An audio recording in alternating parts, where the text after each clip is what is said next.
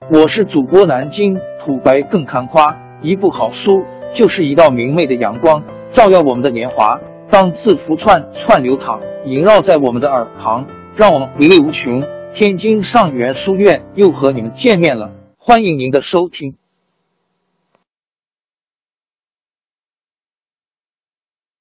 听众朋友们，大家好！开讲前先打个小广告。作为主播，你们的关注和打赏是对我努力工作认可的结果，谢谢听众。天津上元书院、南京土白更堪夸主播最新专辑《平话祖国华夏上下五千年》终于上线了，一部宏伟巨作。我们的祖先以伟大的创造力、强大的生命力和巨大的凝聚力，世世代代繁衍生息。历尽磨难，从远古走到现代，从蒙昧走向文明。全书共计两百八十三回。作为博客，我劳动我所得，付费的有声书来了，你愿意为此花钱花时间吗？评话中华上下五千年专辑的进度更新按听众的关注和评论而定。喜马拉雅号 UID 七三二六四零二二。微信号 sh 八五七三零一四四九，请多多关注，多多打赏，谢谢大家，谢谢。下面正式开讲《评话中华上下五千年》专辑。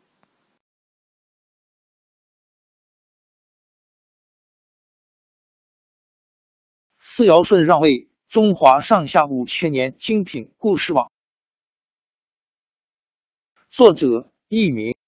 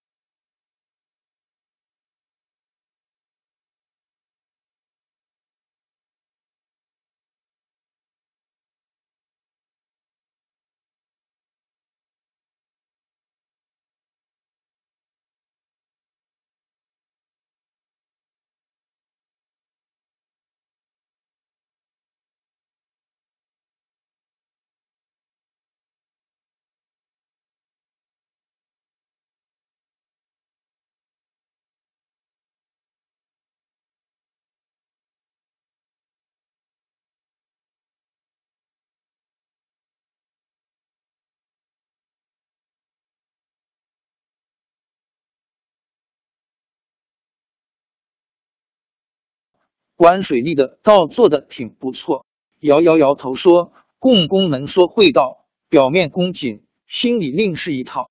用这号人，我不放心。”这次讨论没有结果，姚继续。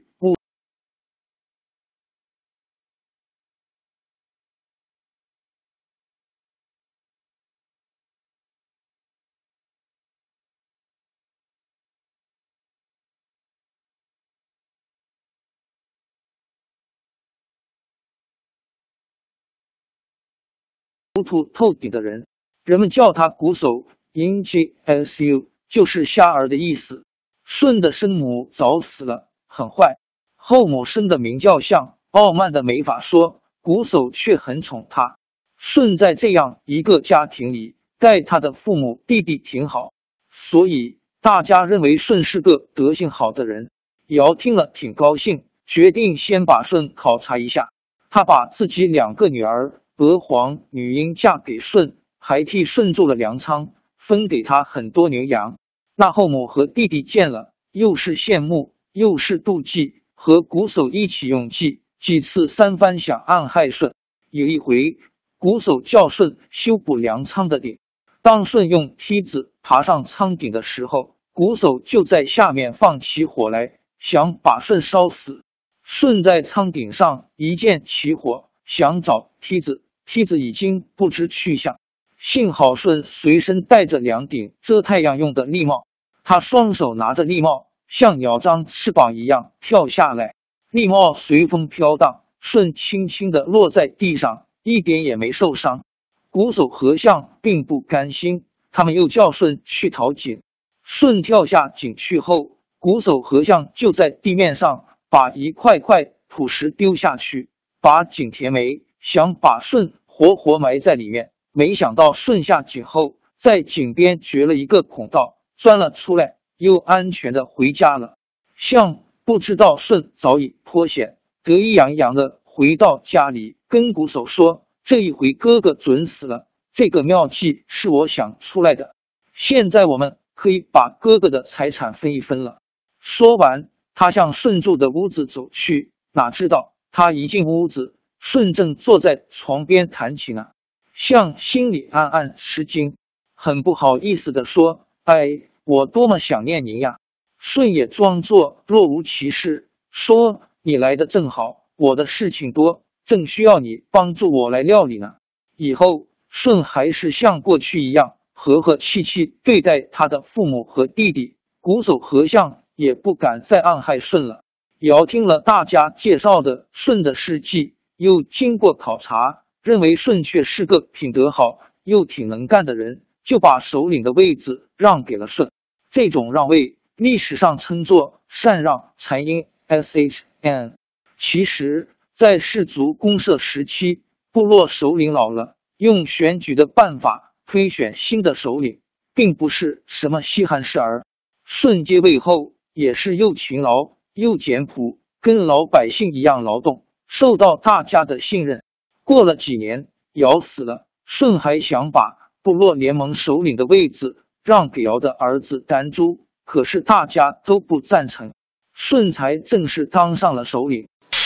王朝更迭，江山易主，世事山河都会变迁。其实我们无需不辞辛劳去追寻什么永远，活在当下，做每一件自己想做的事，去每一座和自己有缘的城市，看每一道动人心肠的风景，珍惜每一个擦肩的路人。纵算经历颠沛，尝尽苦楚，也无怨悔。感谢您的收听，朋友们，让我们下期再见。